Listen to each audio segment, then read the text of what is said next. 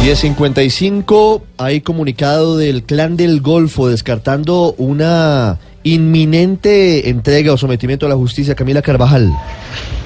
Ricardo, así es, es un comunicado que tiene cinco puntos firmado en las montañas de Colombia en el que las autodefensas gaitanistas de Colombia o el clan del Golfo desmienten un posible sometimiento a la justicia en los próximos días. Asegura ese comunicado que están compartiendo con sus hombres esa salida jurídica que le ha posibilitado el Estado colombiano, el gobierno en este caso. Aseguran además que van a socializar y a tomar una decisión conjunta, pero que no están compitiendo con el tiempo, que requieren estudiarlo para no tomar decisiones apresuradas. Saludan además al gobierno del presidente Iván Duque y esperan que después de su posesión ese gobierno les ofrezca una reconciliación, como lo han llamado en el comunicado.